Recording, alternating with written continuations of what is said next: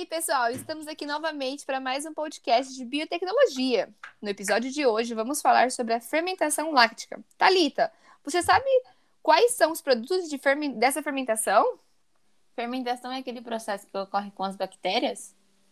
Sim, é isso mesmo. A fermentação é, são processos caracterizados pela, pela ausência de oxigênio, é, onde por meio de uma bactéria é, ou mesmo um fungo pode obter energia para sua sobrevivência e manutenção.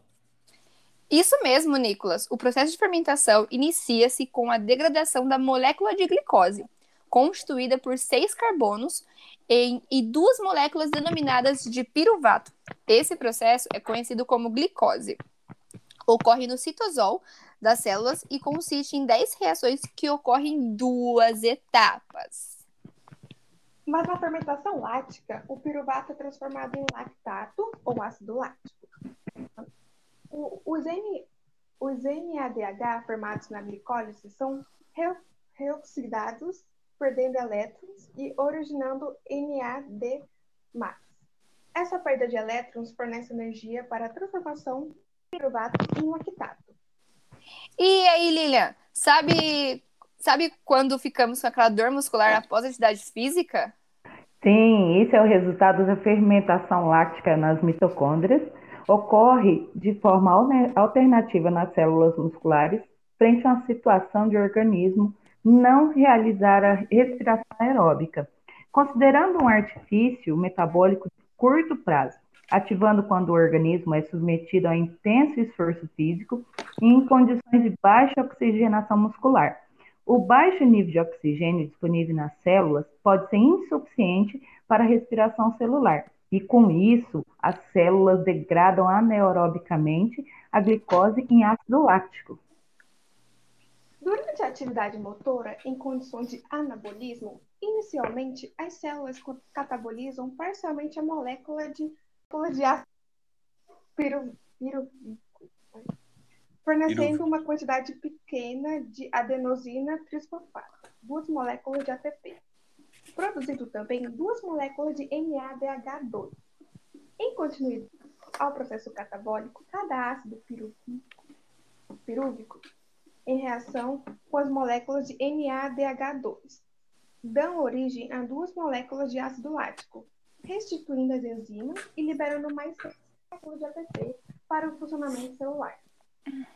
Ah, mas essa dor ocorre porque o processo gera um acúmulo de ácido láctico nas células musculares, que, em excesso, causa aquelas dores e incômodos mas somente quando o exercício físico acaba que o ácido, lácteo é transformado de volta em piruvato e degradado normalmente na respiração celular. Ah, mas a fermentação também é responsável pela prever, é, preservação e produção de diversos alimentos, não é? E como os produtos derivados do leite e dos embutidos fermentados, apesar de também ter destaque nos alimentos como apelo probiótico? Sim, é, por exemplo, o leite. O leite, ele é altamente perecível é, em características e, assim, é, tem a fermentação láctea como uma das formas mais antigas de preservação e aumento da sua variedade. E com isso, a ocorre a transformação do leite em novos produtos de forma saudável e natural pela ação das bactérias láticas. É, essa fermentação também ajuda a preservar os componentes nutricionais e é per... de precursora. Produção de produtos lácteos de alta qualidade com altos atributos organolépticos. Temos, por exemplo, que é original do leite, o iogurte. É, o iogurte é um produto que tem a fermentação é, que se realiza com cultivos mistos de bactérias simbióticas e tem também os pre, o preparo de, de legumes como picles, chucrute e kimchi. É, e, e existem outros alimentos condimentados também, com, com, por exemplo, a utilização de matérias-primas vegetais. Uh, e esse processo de fermentação, ela vai representar uma economia de energia, pois não vai ser necessário operações como refrigeração ou pasteurização para conservar o alimento. Esses embutidos, tem também os embutidos cárneos fermentados que são resultados da fermentação lática de micro-organismos é, selecionados naturalmente ou adicionados à carne crua, triturada e salgada é, e especiarias.